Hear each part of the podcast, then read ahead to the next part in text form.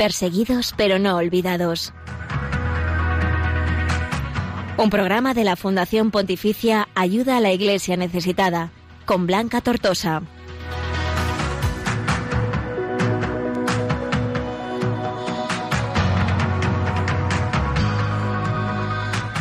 Muy buenos días a todos y bienvenidos una semana más a Perseguidos pero no olvidados, el programa de Radio María que te acerca toda la información, la oración y los testimonios de la Iglesia pobre y perseguida en el mundo. Gracias por acompañarnos.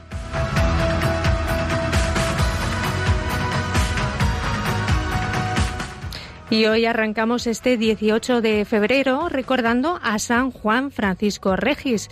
Este mártir, nacido en Francia en 1748, entró a los 21 años en la congregación de la misión y tiempo más tarde fue destinado a la provincia de Hubei en China. Durante 30 años y en medio de grandes dificultades anunció allí el Evangelio, pero finalmente fue denunciado, lo que le llevó a una larga cautividad, tras la que murió estrangulado por su condición de cristiano. Así que a él, a San Juan Francisco Regis, encomendamos este programa y pedimos su intercesión por los cristianos de China, para que puedan vivir hoy su fe con verdadera libertad.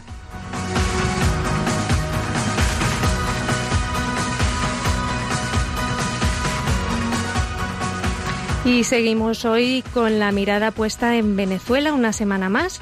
El país sigue estando de plena actualidad en los medios de comunicación generales, pero como siempre nosotros nos queremos acercar a este país a través de su Iglesia, que no deja de entregarse confiadamente y generosamente al pueblo que está sufriendo las consecuencias de esta terrible crisis, de la que os venimos hablando desde hace ya unas semanas.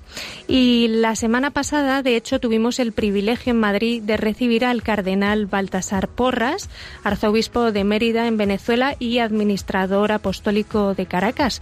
Y durante la conferencia que tuvo lugar el miércoles por la tarde en el CEU de Madrid, que acudieron cientos de personas, estaba el, auditorio abarrotado, eh, lo que más nos llamó la atención a todos los que pudimos acudir y escucharle fue el mensaje de confianza en Dios y de tremenda esperanza que el cardenal transmitió. De todo ello vamos a hablar hoy con Dayana Figarela, que es una cristiana venezolana que conoce bien este sufrimiento del pueblo venezolano y a la que ya tenemos aquí en el estudio. Muy buenos días, Dayana. Buenos días, Blanca. Y muchísimas gracias por acompañarnos. De todo esto vamos a charlar contigo dentro de unos instantes y les aseguro a todos que es un testimonio que les va a conmover profundamente. Y además en el programa de hoy recordamos a los 21 mártires coptos de Egipto que fueron asesinados en por Daesh hace ahora cinco años y por ello repasamos la situación de la libertad religiosa en Libia, donde fueron asesinados, con motivo del aniversario de su muerte eh, que se ha dado, que ha tenido lugar este pasado 15 de febrero. Y como siempre saludamos a nuestros compañeros de los controles técnicos. Buenos días, Marta Troyano. Buenos días. Y buenos días, eh, Miguel Ángel, una semana más, bienvenido. Claro que sí, muy buenos días a todos los oyentes de aquí de Perseguidos pero no olvidados. Y bueno, Miguel Ángel, yo creo que vamos a mandar un saludo muy cariñoso, ¿verdad? Que echarán de menos todos los oyentes la voz de nuestro querido Josué Villalón, que como ya sabéis está de baja de paternidad ha sido papá Josué, así que desde aquí le mandamos un, cariñoso saludo y le vamos a echar de menos durante las próximas semanas, pero seguro que va a disfrutar muchísimo y lo estará haciendo ya mismo. Así que nada, bueno, antes de continuar con el resto de temas, eh, vamos a recordaros los otros canales de contacto con el equipo del programa en los que podéis dejar vuestros comentarios y sugerencias. Ya sabéis que podéis seguirnos a través de Twitter en arroba ayuda y que podéis dejar vuestros comentarios en el hashtag perseguidos Radio María. También en Facebook somos Ayuda a la Iglesia Necesitada y por correo electrónico podéis escribirnos a perseguidos pero no olvidados arroba. También en nuestra cuenta de Instagram somos Ayuda Iglesia Necesitada. Bueno, pues ahora, como siempre, vamos a escuchar un mensaje del Papa Francisco que en este caso rescatamos de la audiencia pública que dio el pasado miércoles perdón, en la que reflexionaba sobre la segunda bienaventurada, bienaventuranza, bienaventurados los que lloran, porque ellos serán consolados.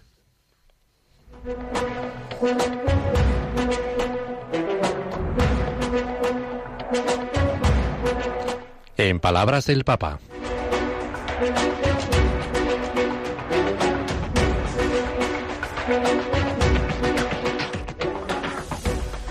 nuestra reflexión sobre las bienaventuranzas, hoy consideramos la segunda.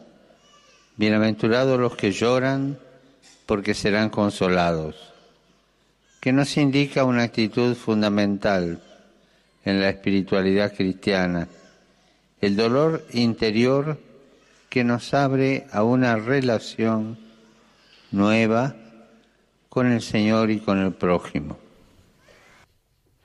Pues el Papa nos recuerda eh, estas bienaventuranzas del Evangelio y hemos querido rescatarlas especialmente porque, eh, bueno, nos conciernen muy directamente. Es un tema que, bueno, los cristianos perseguidos y los cristianos necesitados en todo el mundo eh, saben bien lo que es el dolor, lo que es el sufrimiento y lo que son las lágrimas por seguir a Cristo y por permanecer fieles al Señor. Miguel Ángel, ¿qué te ha parecido?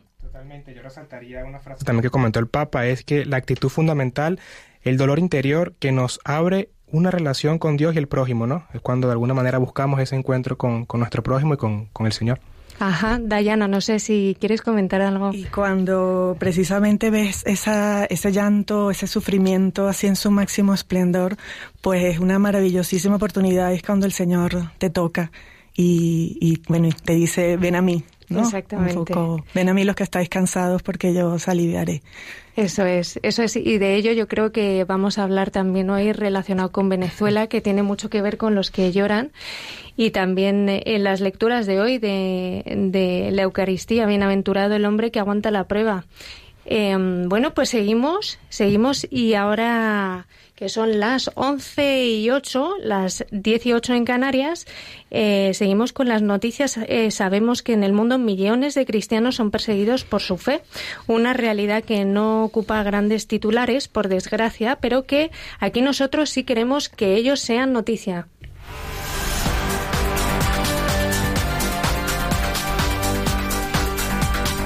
Queremos que sea noticia.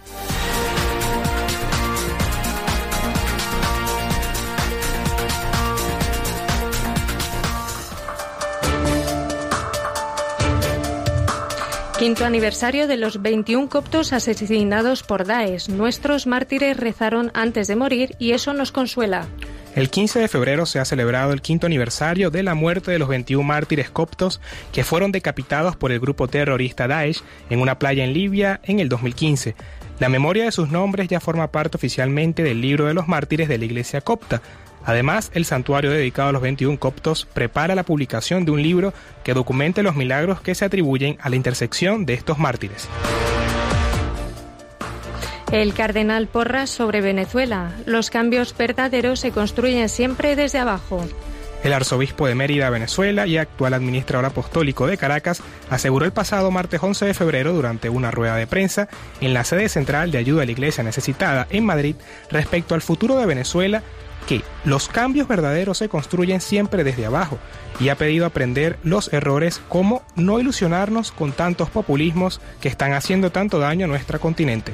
El Purpurado ha apoyado la campaña Yo Contigo Venezuela, que hace en España, tiene abierta desde Navidad para apoyar a la iglesia en este país. Tercer aniversario del secuestro de la hermana Gloria en Mali. Se cumplen ya tres años del secuestro de la religiosa colombiana Gloria Cecilia Narváez, religiosa de la Congregación de las Franciscanas de María Inmaculada, que fue raptada por varios hombres armados cuando estaba en la residencia de las hermanas de Carangazo, cerca de Coutiala a unos 400 kilómetros al este de Bamako, en la República de Mali. En el tercer aniversario de su secuestro, la Conferencia Episcopal Colombiana ha publicado un comunicado en que afirman no nos hemos olvidado de la hermana Gloria Cecilia. Los obispos siguen orando por la liberación de la religiosa. El presidente de la Conferencia Episcopal Católica de Nigeria afirma que el gobierno del país no se esfuerza en proteger a los cristianos. Monseñor Agustín Obiora Acubese, arzobispo católico de Benin City y presidente de la Conferencia Episcopal Católica de Nigeria, ha explicado en una entrevista a la Fundación Pontificia Ayuda a la Iglesia Necesitada los graves problemas políticos que derivan de la actual situación de inseguridad que vive el país debido tanto a las atrocidades del grupo terrorista Boko Haram como de otros grupos radicales como los pastores fulanis. Monseñor Obiora ha reiterado el esfuerzo de la Conferencia Episcopal Católica de Nigeria por reunirse con el presidente del país y expresarle su total disconformidad con la forma de proceder del gobierno.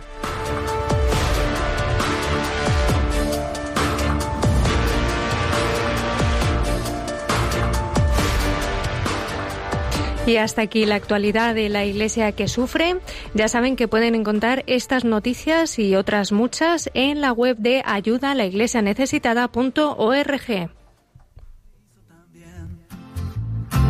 No se equivocó. Eres solo el reflejo de un trabajo bien hecho, un retrato de amor. Dios te hizo también. Contigo no descanso es que aunque pasen los años, horas, meses y días, tú te pones mejor. Y Dios te hizo también, contigo no escatimó. Y es que todo lo bueno y más hermoso del mundo está en tu corazón. Cuando Dios pensó hizo un tatuaje de tu nombre en su mano. Cuando Dios pensó en ti, dijo la haré igual a mí. Será la niña que alumbre estos faros. Y dijo Dios que todo estaba bien. Todo estaba muy bien y dijo Dios que todo estaba bien, todo estaba muy bien. Dios te hizo también. Todo detalle cuidó. Y es que cada milímetro en tu.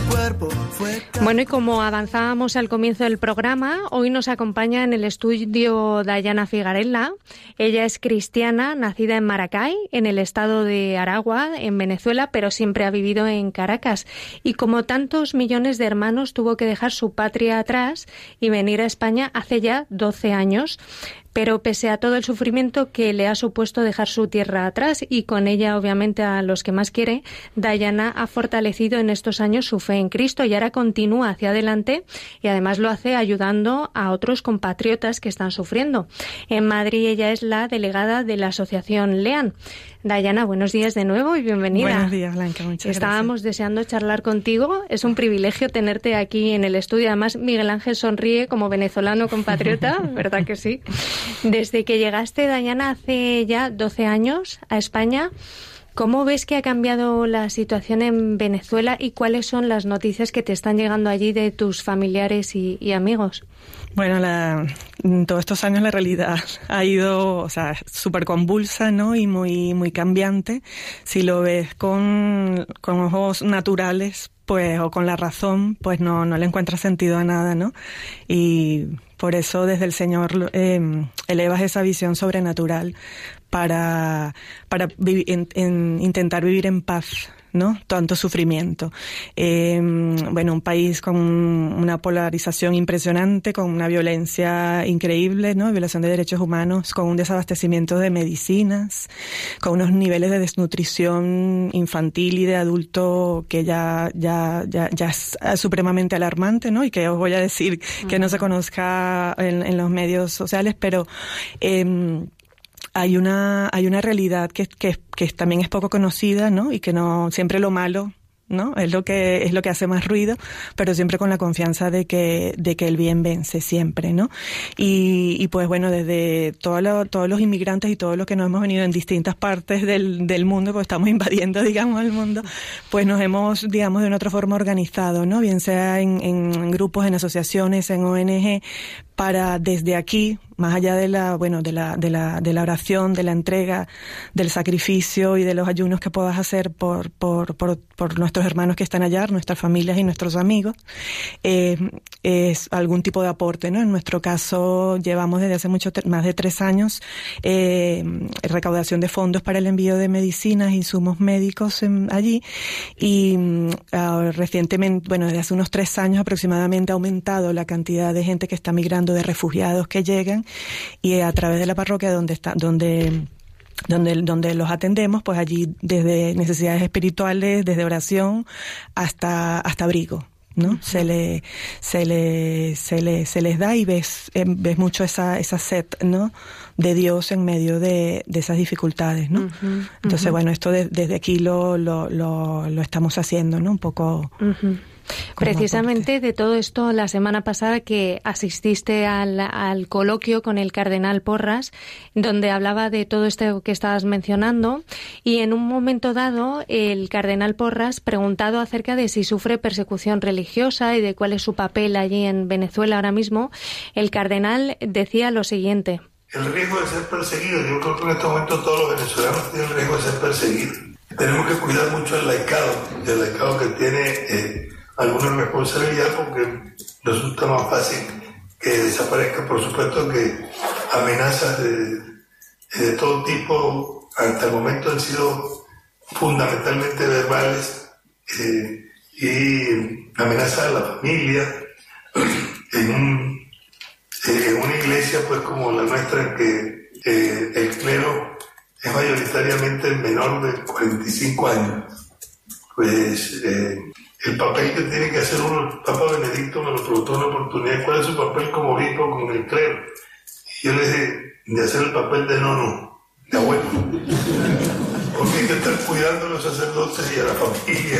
Que vienen la madre o los padres o los hermanos que eh, amenazados telefónicamente de otra forma, y hay sacerdotes religiosos que se quiebran Dayana, ¿qué te parecen estas palabras lo que el cardenal dice acerca de su papel de, de, abuelo? No sé si es así un poco el papel que le toca a la Iglesia ahora en Venezuela, entregándose a los demás en este momento. Yo creo que además de abuelo es padre y madre y que de verdad es impresionante cómo los sacerdotes, las religiosas y los laicos eh, están dejando su vida en allí, porque aparte de llevar la palabra, de llevar los sacramentos a zonas recónditas donde a veces no tienes ni coche para llegar, no tienes ni zapato para llegar, eh, hacen, reparten comida, eh, o sea, por eso te digo que son padre, eh, madre, eh, abuelo, ¿sabes? Hacen, organizan aquellas actividades que puedan atraer eh, a, a, los jóvenes, a los niños, a los más sufridos. O sea, hoy puedes rezar el laude y después tienes que estar uh, preparando la sopa para 200 personas, ¿no? Y allí la, la eh, vuestra fundación, la Iglesia Necesitada, está haciendo un aporte impresionante que, que de verdad que, que os agradecemos muchísimo y de corazón.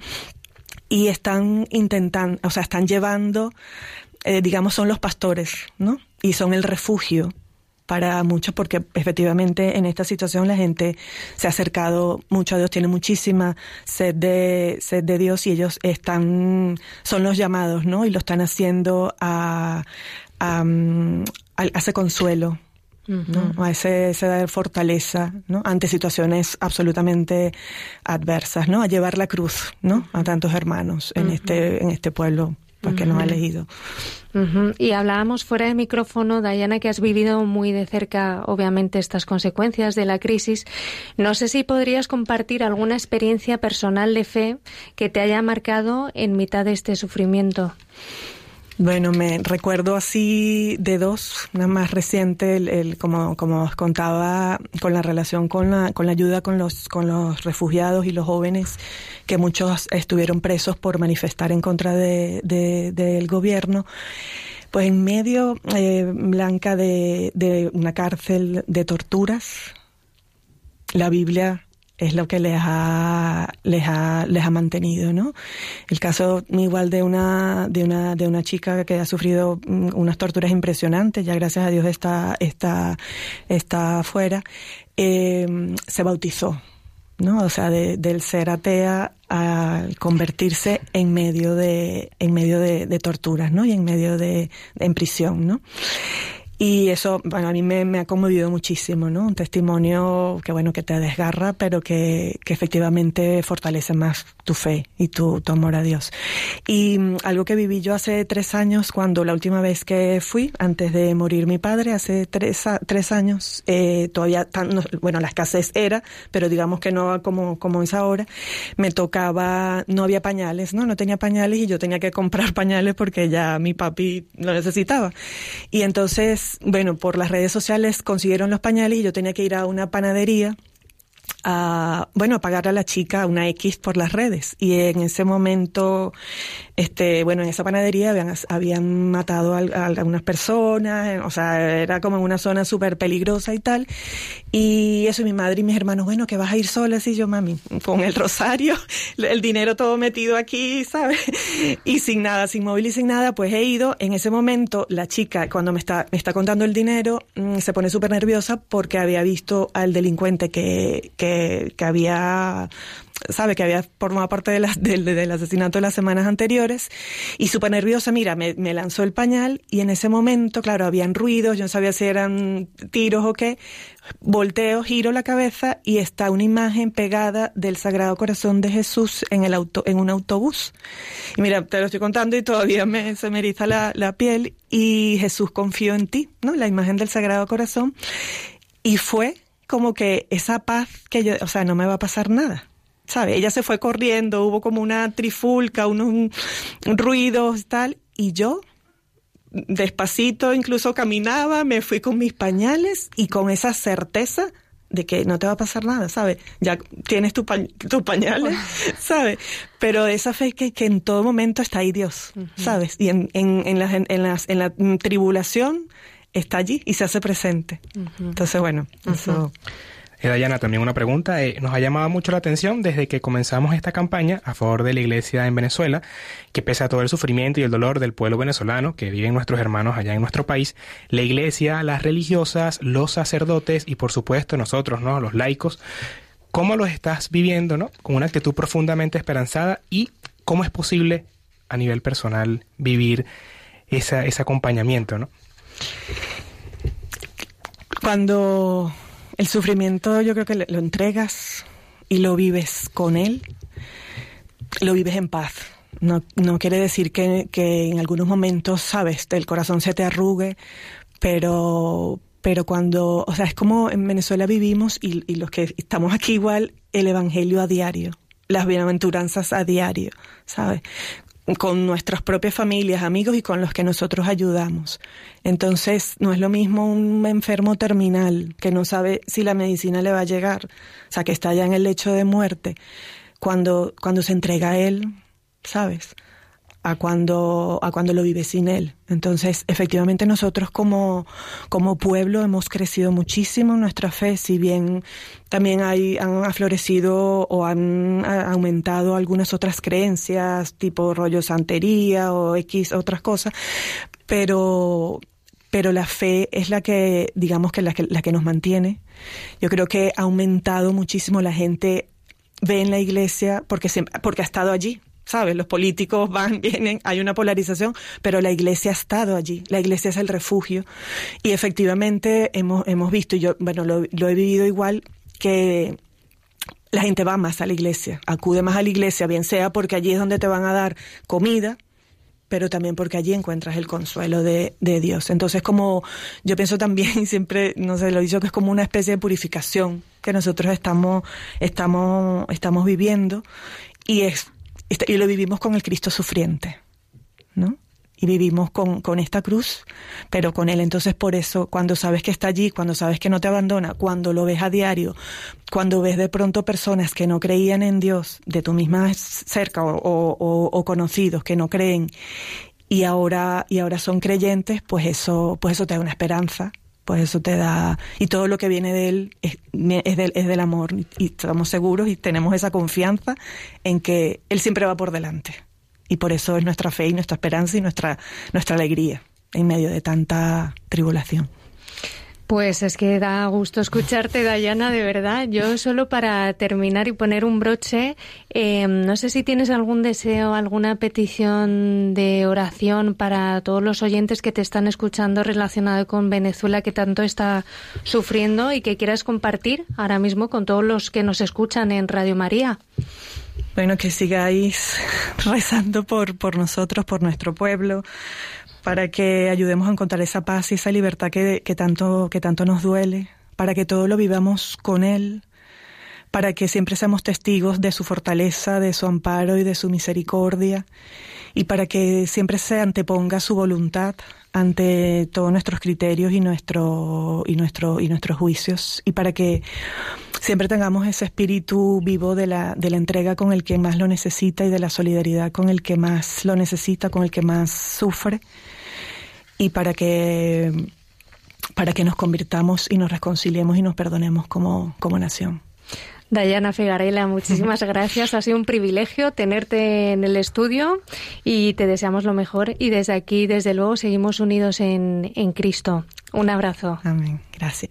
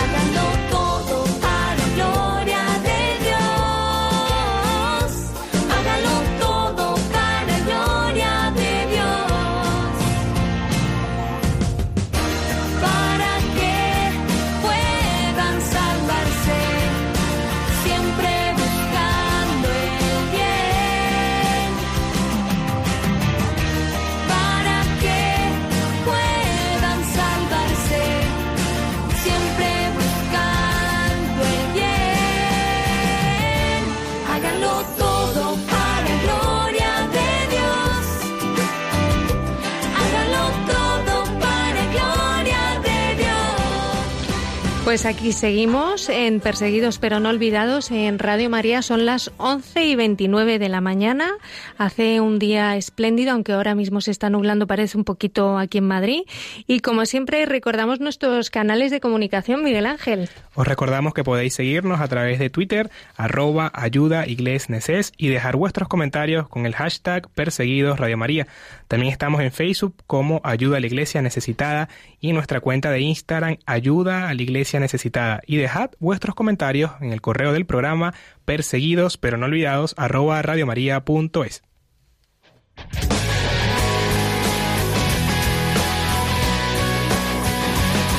Testigos del siglo XXI.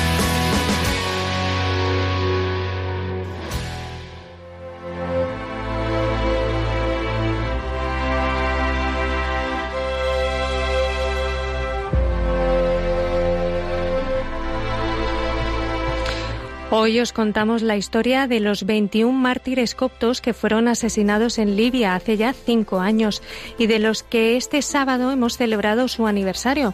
Seguro que muchos se acuerdan de esos 21 hombres que estaban vestidos de naranja y arrodillados en una playa delante de sus asesinos, que eran terroristas de Daesh. Los 21 mártires tenían entre 23 y 47 años.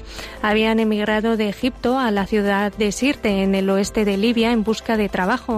Fueron secuestrados por terroristas islámicos de Daesh el 31 de diciembre de 2014 unos y otros el 3 de enero de 2015. El 3 de enero vino gente armada que llevaba pasamontañas. Eran las 3 menos cuarto de la madrugada. Llamaron a todas las casas, nos llamaron por nuestros nombres. Se llevaron a todos los que les abrieron la puerta. Nosotros nos hicimos los dormidos, intentando no respirar. Teníamos mucho miedo de que nos llevaran. Si hubiéramos sabido que morirían, como mártires también nos habríamos ido con ellos. No merecemos tan alta recompensa de Dios. Así lo contaba Isaac Marjam, compañero de trabajo de los secuestrados. El único delito que cometieron era ser cristianos y no querer convertirse al Islam. Por esta razón fueron llevados el 15 de febrero a una playa de la provincia de Trípoli para ser decapitados. El crimen fue grabado en vídeo por los terroristas con el objetivo de mostrar al mundo el horror de su fanatismo. Desde 2014, Daesh quiso instaurar un califato en Siria e Irak. Su objetivo siempre ha sido el exterminio de todas las minorías religiosas en Oriente Medio. Cuando la cámara de vídeo enfocó a uno de los jóvenes arrodillados, Jaber Mounir Adli Saad, se puede leer en sus labios el susurro de estas palabras: Ya Rabí Yasú, oh mi Señor Jesús. En los últimos minutos, justo antes de ser decapitado, se escucha a varios de los cristianos pronunciar la palabra Yasú, que significa Jesús.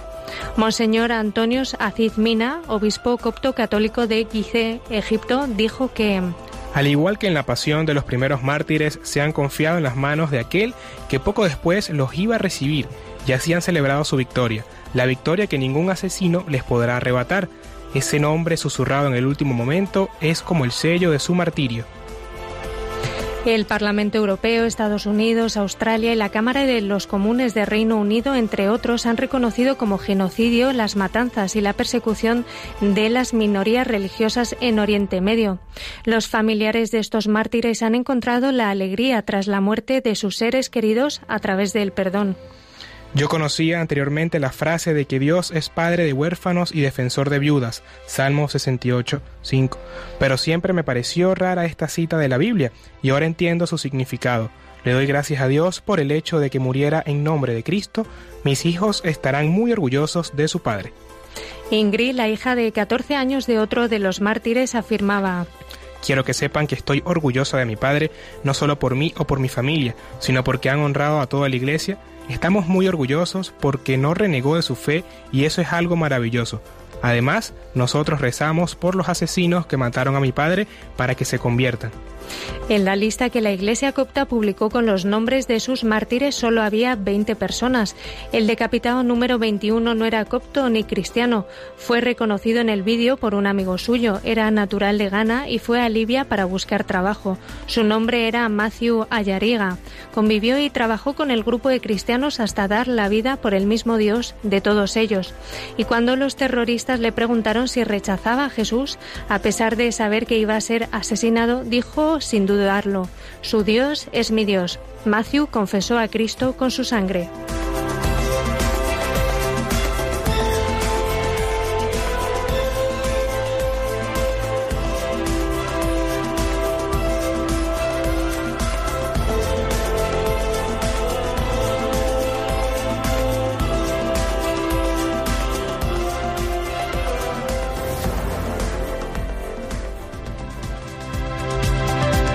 Libertad religiosa en el mundo.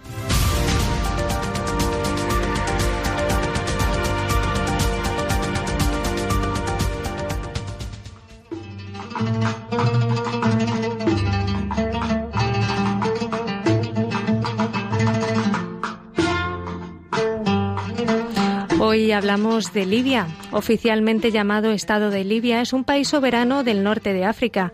Desde la caída del régimen de Muammar el Gaddafi en 2011, dicho país vive una situación de gran confusión.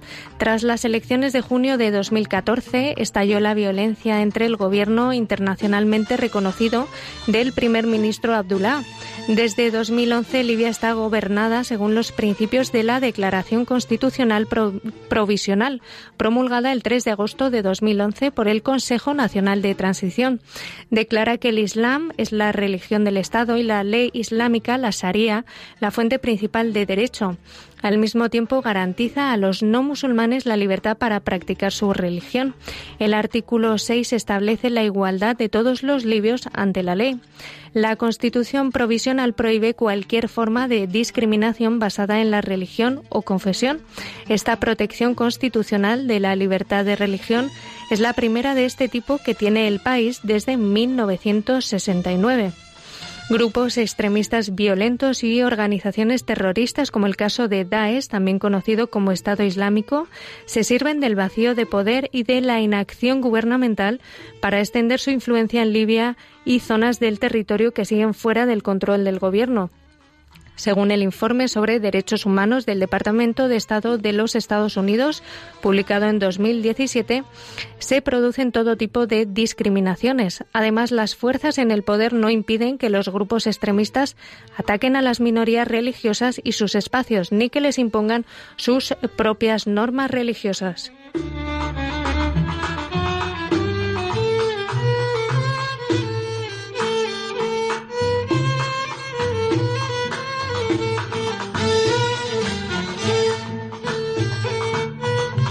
Siguen en vigor las leyes de antes de la revolución que restringen la libertad religiosa, ofender al Islam o a su profeta Mahoma, así como fomentar la división, se sancionan con la pena máxima de muerte. Las organizaciones defensoras de los derechos humanos y los medios de comunicación refieren crímenes de guerra, torturas y todo tipo de crueldades contra los inmigrantes refugiados en Libia, entre ellas secuestros, violencia sexual y malos tratos. La formación religiosa islámica es obligatoria tanto en la escuela gestionada por el Estado como en las instituciones educativas privadas. No se ofrece ningún otro tipo de enseñanza religiosa. Los no musulmanes tienen limitado el derecho a celebrar el culto. Los miembros del clero procedentes del extranjero que solicitan visados y permisos de residencia de un año y se enfrentan a muchas restricciones. La Iglesia Católica está presente en varias zonas de Libia a través de tres administraciones y una prefectura apostólica. En febrero del año 2016, el Papa Francisco nombró al obispo George Bugega de la Orden de Frailes Menores administrador apostólico de Benghazi, al noreste del país. El obispo Bugega explicó ayuda a la iglesia necesitada que la iglesia católica no tiene dificultades para celebrar la liturgia, siempre y cuando se haga en el interior de las iglesias y solo para extranjeros. Al mismo tiempo, afirma que la Iglesia tiene grandes limitaciones en el ámbito pastoral a causa de la situación de inseguridad que se vive en Benghazi y Sabah y de la difícil situación económica provocado porque los principales benefactores están abandonando el país. En un informe de octubre del año 2016, Open Doors estimaba que en Libia solo hay 150 cristianos nacionales como consecuencia de las dificultades a las que se enfrentan. Practican su fe en casas, iglesias clandestinas. En el mes de octubre del año siguiente se encontraron los cadáveres de 21 cristianos, 20 egipcios coptos y un ganés decapitados en 2015 por yihadistas vinculados con el Estado Islámico en la costa de la ciudad. Decirte, la libertad de religión garantizada en teoría por la Constitución provisional en la práctica está limitada y se ha deteriorado a lo largo del periodo estudiado en este informe.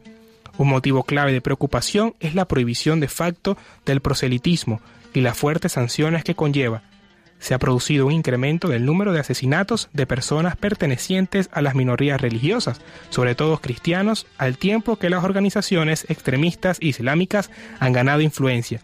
Dadas las rivalidades políticas y la ausencia de un gobierno unificado, organizaciones extremistas como el Daesh se están expandiendo y controlando algunas zonas del país. Una cuestión que preocupa de una forma especial es el trato inhumano que reciben los migrantes, sobre todo los subsaharianos.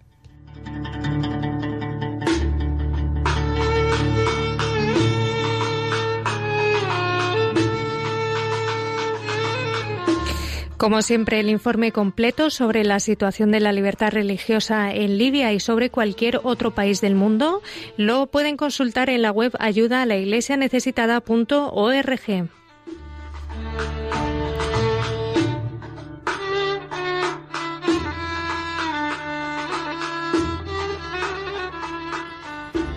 Cantad al Señor todos los pueblos.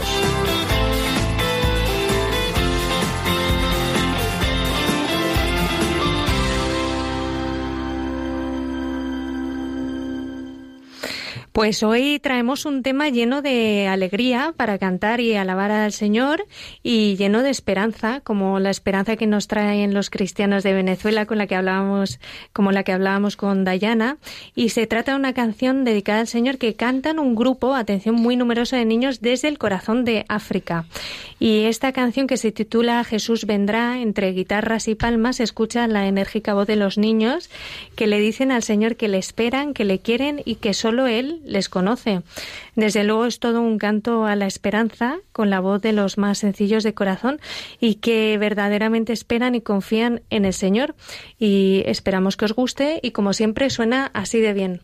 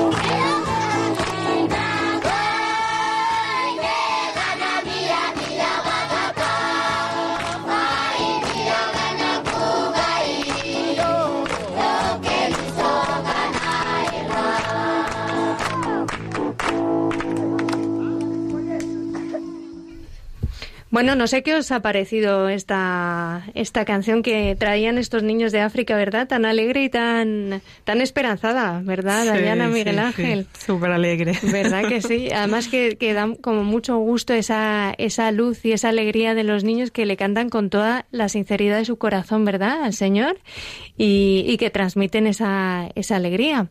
Así que nada, desde aquí nos vamos ahora mismo a escuchar la agenda de los próximos eventos.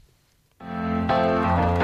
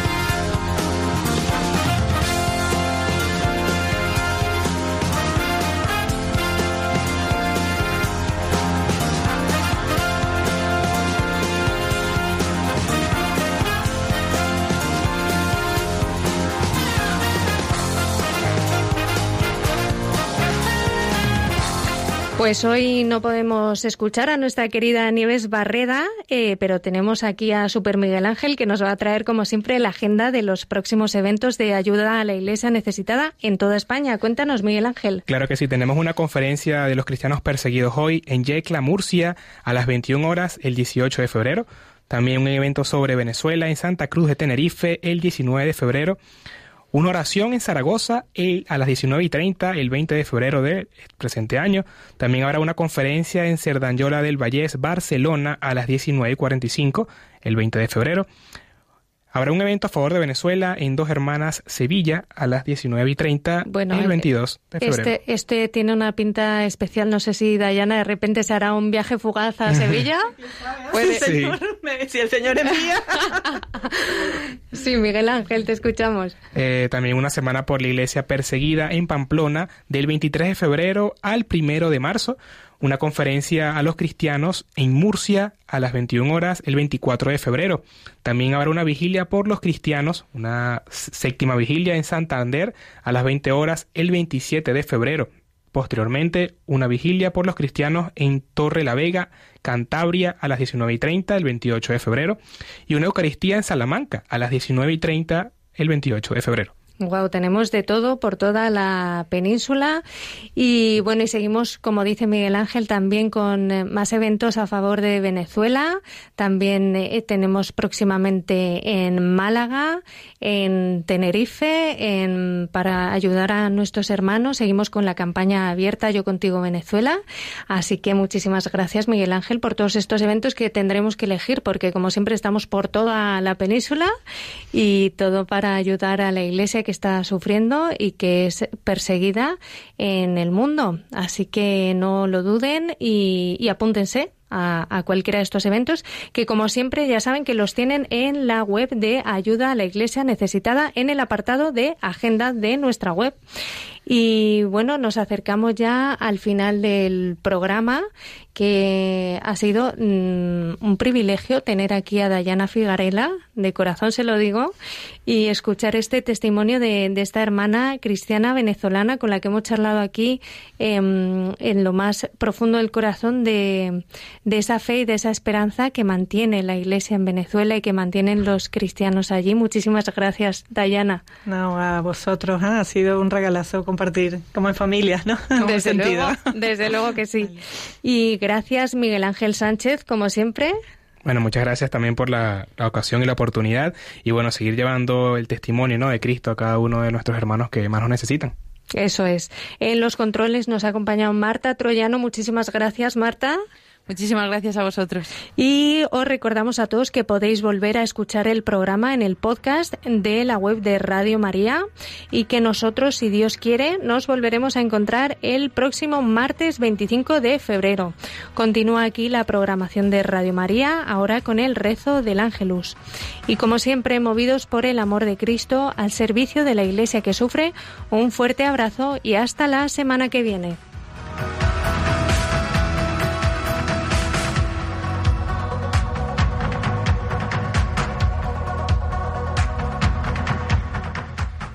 Concluye en Radio María, Perseguidos pero no olvidados, un programa de la Fundación Pontificia Ayuda a la Iglesia Necesitada, con Blanca Tortosa.